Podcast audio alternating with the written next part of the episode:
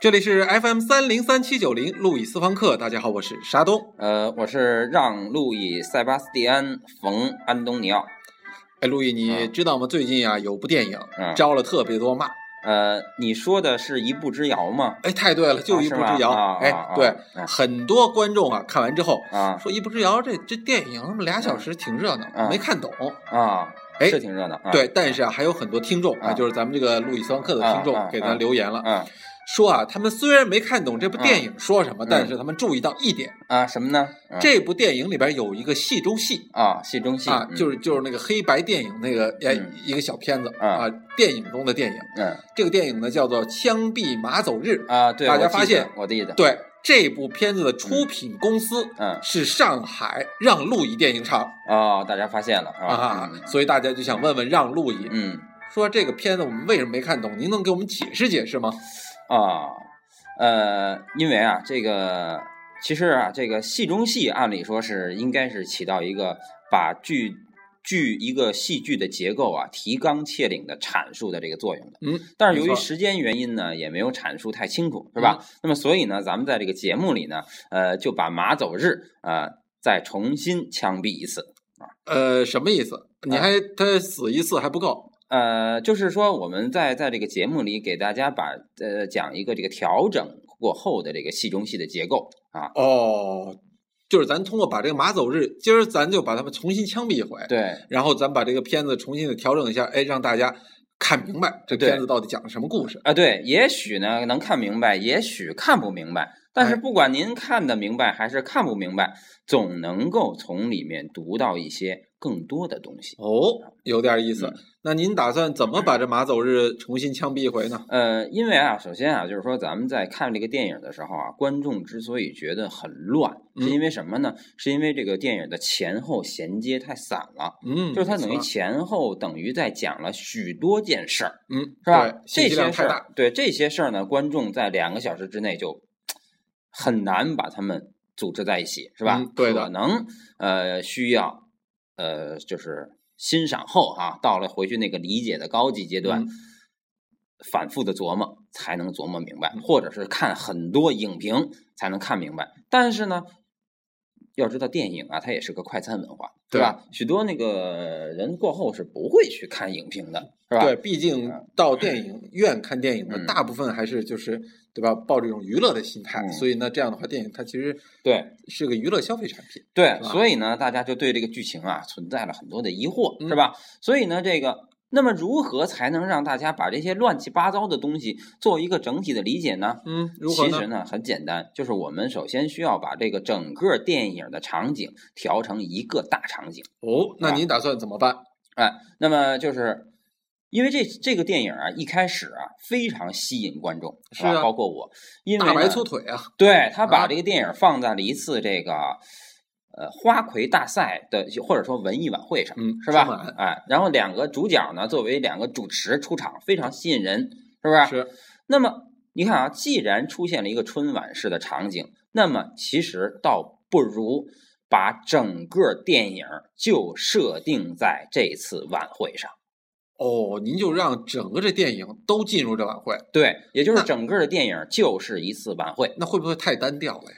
因为这个这实际上这个片儿的这个所现在所所产生的问题是，它信息量太大，嗯太复杂。那么这么多复杂和庞大的信息量，我们都给它放到一次晚会上，实际上是对这些信息量的压缩和提炼。啊哦，因为不管剧情有多么乱，观众都会把它当做晚会上的一个节目。实际上，这一次晚会中会粉墨登场许多人，包括咱们这个剧中的大帅、大帅的儿子武七、大帅的女儿武六，还有这个马走日的这个这个发小这个向飞田，以及等等等等人都在晚会中粉墨登场。哦，每一个戏剧的小的片段就变成了晚会的一个节目。这样的话，没有观众看不懂春晚。哎，是不您是这么一啊说， 还呀真的有点意思。哎，嗯那晚会上来先干嘛呀？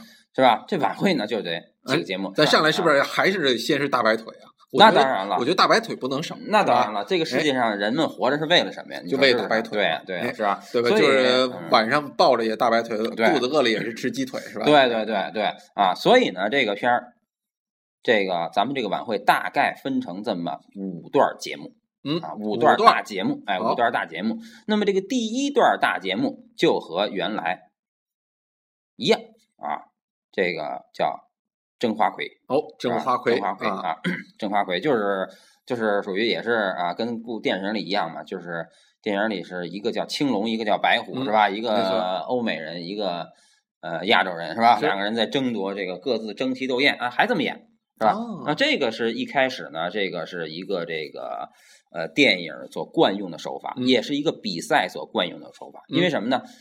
因为所有的比赛，如果只要是在电影中出现的比赛，你都会发现一个规律，什么呀？就是后出场的人赢，哦，嗯是吧？比如说那个是孙悟空跟二郎神斗法，永远是孙悟空先变，二郎神后变，是吧？没孙悟错空变一蛇，二郎神变一蛇精，等等，嗯是吧？那么这时候其实有的有的小朋友就跟我提问了。老师，为什么老是二郎神后变呀、我说，他妈的，这是这是故事的安排，是吧？总之啊，就是一定要安排这个后来获胜的这个叫完颜啊，是吧？嗯完颜总统啊，对，后出他就不能献出，对对吧？就包括我们看奥运会也是，对，决赛的时候就是跳远儿，嗯，对吧？这最后一个上场的往往对是预赛排第一的，对哎对对，你要让他上来，咔嚓，后边所有人都跳不过他，对没没意思啊，对对对是吧嗯对，所以所以得安排后出场。那么这个就是这个我们的主角马走日的刻意安排。啊是，吧？那么马走日为什么要这么安排呢？那么这个时候，在争夺花魁的过程中，我们进行场外插叙，嗯，是吧？这个插叙里就把马走日和这个完颜总统的这个爱情的故事给你阐述出来，就像影片中阐述的一样，但是是作为插叙。哦，就是他不当成一个单独的一个环节，他对而是把这个马走日和完颜的爱情嗯，当成一个插叙，或者说一个这个闪回似的，哎，对插在这个对。整个的这个晚会里边。，对，就跟咱们春晚的时候不也有那个场外那个节目哦放场放一外小片采儿访嘛，对吧？放一小片儿，就是就是这意思啊嗯。然后呢，这是啊、呃刚才说的这是演演唱的演那个咱们这个晚会的第一步嗯，是吧？那第二郑部花呢？魁。那么第二步是不是就该完颜出场来表现自己，来那个义卖，来这个捐献自己，获得冠军了呀？对，在现在的这个电影里边，他就是这样啊。但是这个时候传来了新闻，传来了噩耗，说完颜死了。哦，这就是您开始在这改了，对哎，这个时候呢，剧情就调整了。那么完颜死了，嗯，是吧？为什么呢？为什么要死啊？为什么死呢？好，这个时候就给你插叙了。咱你还咱们还记不记得，在这个影片的一开始啊，电影院的时候，嗯影片的一开始，那个武大帅的儿子武七嗯，来找姜文儿，啊，一个非常教父的这样的一个场景、啊，对对，来找姜文儿，说想让他帮他去追回一个姑娘，没错，对吧？赢得这个姑娘的心。一个意那大么利姑娘还是哪对儿的，那么这个时候呢，如果你编成把这个编成一个意大利姑娘就散了，是吧？嗯其实呢，如果调整的话，那么五七爱的这个姑娘就是完颜，哦，这样直接就结合在对一起对对，了。而且五七其实早就知道了完颜喜欢这个马走日，而且五七也通过这次事件的安排看到了马走日想要把完颜捧红。嗯，如果马走日把完颜捧红了，他们俩的关系将会更加密切，对吧？对，所以武七就借机谋害了完颜，以报复马走日，让马走日当众成为杀人犯。哦，这就是第二段插叙。第二段第二段插叙就，完颜被这个武七给弄死了。对，这样的话故事就出现了转折。本来一个要夺花魁的人死了，而不是他在夺完花魁之后死了，是吧？啊，是这么啊那一个环节。那这个完颜都死了，嗯这后边还怎么演？后面呢，这样的话，哎，所以你说的很对啊。这样的话，我们晚会的主题就不再是夺花魁，那是什么呢？而是枪毙马走日。哦，就到了这个正题儿了。对枪毙马走日。对哎对上海让路易电影厂出品。对，因为这个，因为你想想，这个一个晚会啊，我们看晚会都司空见惯，老知道晚会就是一个主题进行到底下。没错但是如果晚会中发生了一些意外，你你你你你你你记不记得小的时候，比如说咱们去电影院，那时候咱们都是那那种机关大院长大的孩子，去电影院里都是他妈组织工会什嗯么组织看电影。这个时候是不是电影中一出现点意外，比如说着火了、停电了，没错这时候咱他妈特鸡巴兴奋，是吧？看电影就得看烧胶片，啊对是对吧对看戏就得啊看砸场子啊，对，哎砸场是吧子特兴奋，哎所以呢，这这个晚会上一砸场子，你想想观众那个情绪不就一下就调动起来啊了，，对，是不是？那哎你得你打算在这安排一砸场子安排枪毙马走日啊，啊哦，还有咱们后来这个所谓的这个这一段那个就是王天王演的那段拿着木偶劈的那个戏，舞台版的枪毙马走日都哎直接放在这个晚会这舞台中来演，嗯是吧就你也弄一个戏中戏在这，对，那么等于这是这王天王演那场戏就变成了戏中戏，哦对不对？那么这个时候，马走日他就陷入了一种危机，嗯对吧？于是呢，他就带着呃咱们一起这个进入了晚会的第四个阶段啊。第一个阶段是真花魁，第二个嗯阶段是。呃，完颜总统死了。嗯第三个阶段是晚会的现场倒向了枪毙马走日，对是吧？那么现在是第四个阶段，这个第四个阶段，咱们影片中的第二位女主角就要出场了，就是那个热衷于导演事业的那个五六，哦，嗯就是马大帅的那个闺女，哎，闺女，哎，啊女儿，对，闺女啊。那么她就带着马走日逃出了晚会现场，嗯，是吧？但是咱们在影片中看了，逃出来最后，她追呀追呀追呀追呀追呀，对吧？对追到无处可逃，最后躲到了一个风车上去，是，是吧？那么躲到风车上，这个其实呢，从结构上又散了，嗯是吧？又散了，因为风车是哪儿啊？跟这个剧整个的没关系，对吧？那么让他最后躲回哪儿是最让观众看着最满意，或者说最合适的呢？就是最后又跑回到晚会的现场。又回到春晚了，对，又嗯回到春晚现场，因为这个这个是你看咱们你会在从小看到的这种动画片儿、电电视剧里，经常发现这么一个事儿，就是我哎我我我我历尽千辛寻找什么，最后我在自己家门口找到了，嗯，是不是老有这么一种东西？这其实也是一个非常戏剧性的这样对啊的一，种，对啊，其实它是一个这个惯用的手法了，对啊啊，甚至可以说是个桥段，对啊，这种东西你在生活里很难很难找见哦，我嗯真找一圈，最后在家门口找着了，这个很少，对吧？对但是戏剧里就愿意用，为什么呢？这个符合观众的接受心理啊，嗯是不是？最后观众心想，哦，原来回到起点，这样的话，整个戏剧它有一个结构美啊，嗯，没是不错是？啊？所以说，让他们最后再回到逃回到这个晚会现场，并且呢，这个马走日当众宣布真相，就是我没有杀完颜，就把风车上要演的那段戏挪到晚会现场来演，嗯，是不有是？点意思，啊，是吧？这样的话，你就觉得，哎，戏剧冲突有了，戏剧结构有了，但是还不够。下面我们要进入晚会的第五个阶段，这个第五个阶段就是它的高潮。哦，啊那就告诉您打算怎么演，这个高潮就是完颜又回来了。完颜哦不是死了吗？对，你看啊，完颜第一，咱们一开始以为完颜要夺魁，对啊但是知道完颜他死他了不。是被武七杀对了吗，？因为这是武器的阴谋，对吧？对呀但是正大家都知道完颜已经死的时候，这个时候完颜又活了，为什么呢？因为有一个人在进行了另一重安排，这是谁？这个就是咱们这个影片中马走日的发小与伙伴向飞田。哦，向警官，对，向飞田，因为向飞田也看到了这个武七的这个阴谋，是吧？于是呢，他呢用了一些方法，当然这方法就无所谓了啊。电影中的方法很多，让完颜没有真死，嗯完颜是假死，也就是说，武七以为完颜死了，但完颜还被马那个向飞田给救下来了。那么向飞田救下来的时候呢，就是想趁着现场要大家都把马走日认定为凶手的时候，让完颜出面。嗯，你想想啊，比如说啊，咱们平时在生活里，什么人最容易受到人关注？大难不死的人，对，什么人必最有能后福啊是吧？什么人最能受到别人的同情？遭受污蔑的人，对不是对？那么如果完颜出现了，事实证明马走人没有杀人，马走人没有杀人，完颜也没有死，那这花魁是不是必然是完颜的？对，观众一定会把花魁一定都会投向完颜，对吧？嗯而且一定会把赞许的目光投给马走日，因为这是一个肯承担罪责的，是吧？嗯呃，正义的人，哦，那您这个重新枪毙马走日就这么就就结束了啊？到了高潮了吗？已经？但这只是向飞田的算盘呀。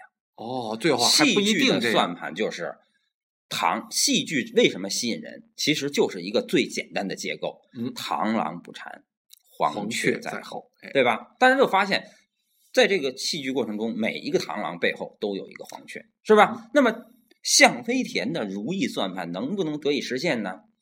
结果就是马走日在晚会现场被枪毙，而活着的完颜被人当作假的完颜，因为没有人会相信完颜还活着，也没有人再相信马走日不是凶手。这就是戏剧最终的转折。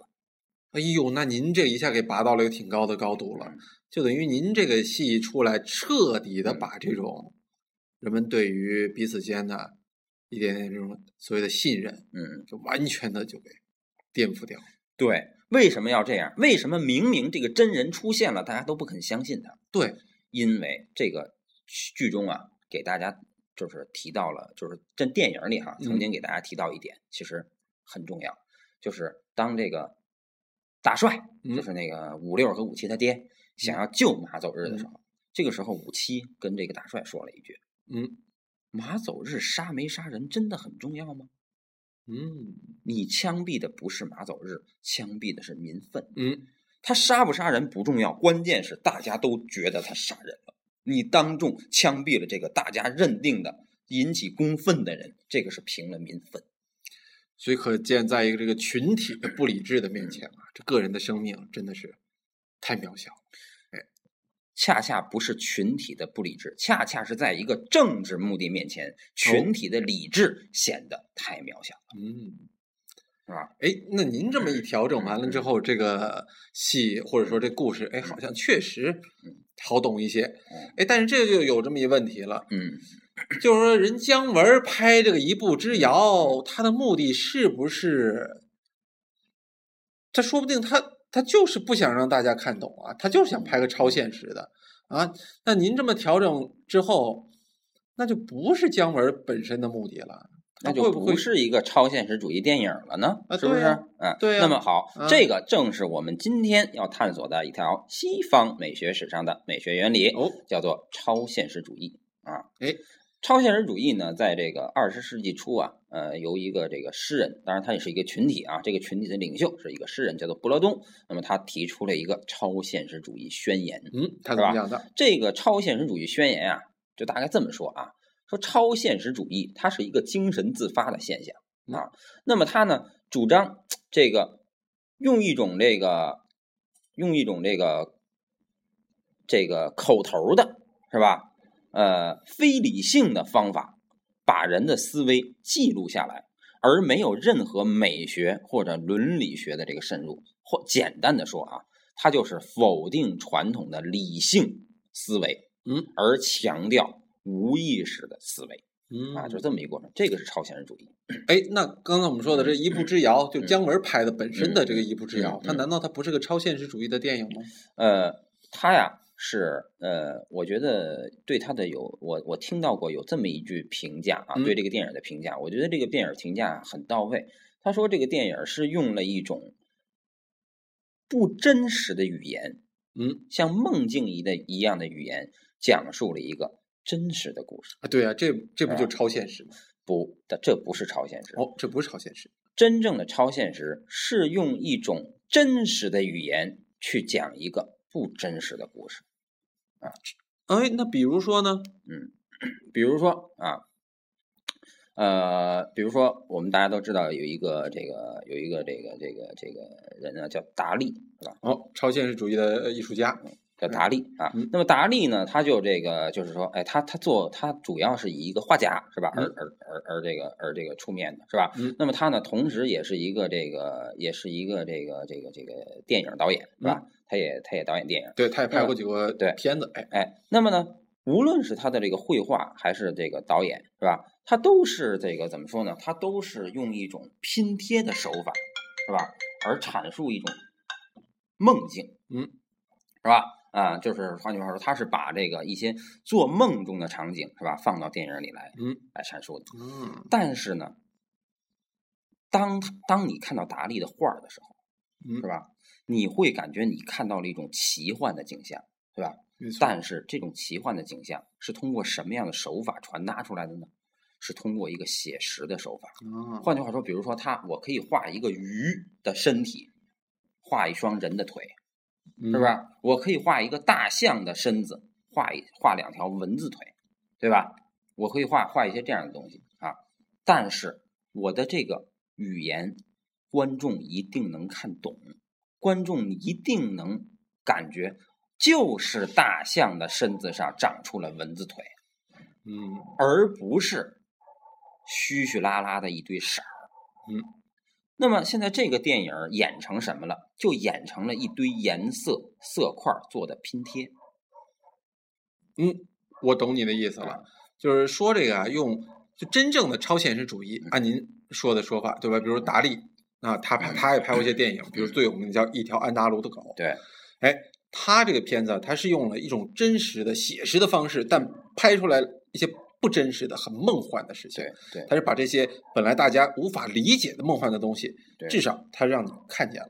对哎，怎么理解是你的事儿。对，这是真正的超现实主义。但对比如说这个一步之遥，对对吧？他是本来能好好说的话，他非不好好说，对哎，对吧？本本来一句话能说清楚的事儿，他对非非故弄玄虚，说是嗯给给给给往虚了整。对其实说不到点，这就有有点装了。对所以说，它不是超现实主义。对，对哦啊呃，超现实主义啊，呃，像一个大拼贴那样，我们看过那么多的拼贴，是嗯吧？但是你说拼贴的好还是不好，在于什么？嗯是在于它用的画片儿，它用的拼贴的元素好嗯还是不好吗？嗯，那应该是什么呢？不是吧？嗯，不是，也不是在于它用的元素是多还是少吧，没错，对吧？而是在于它拼贴的艺术形式是不是美，啊，是不是有一种美的形式？它其实这种就是这种拼贴，它当然跟它就是所采用的、所选用的这些材料、拼贴元素有关，但是这拼贴元素和拼贴材料嗯并不决定这个拼贴最终的好坏，对最终还是这些元素之间相互的关系，对相互的逻辑。对，也就是说，当我们以一个电影、以一个戏剧、以一个嗯绘画，把这些把这些我要传达的元素呈现出来的时嗯候、啊，这个时候我需要遵循的逻辑不是一个现实生活中的逻辑，嗯是吧？而是一个戏剧要遵守的逻辑。嗯我要运用一种艺术语言的逻辑，把这个思维给观众传达出来。明白明白。哎，行了，那咱们聊了这么多啊，嗯，哎，也不知道是让这些嗯没有看懂《一步之遥》的观众们是更糊涂了呢，还是恍然大悟了？呃，那都无所谓嗯，因为我们这个节目的目的不是为了让你看懂一步之遥，是让你理解什么是超现实主义。嗯，好，那我们下周再见。好的，嗯。嗯，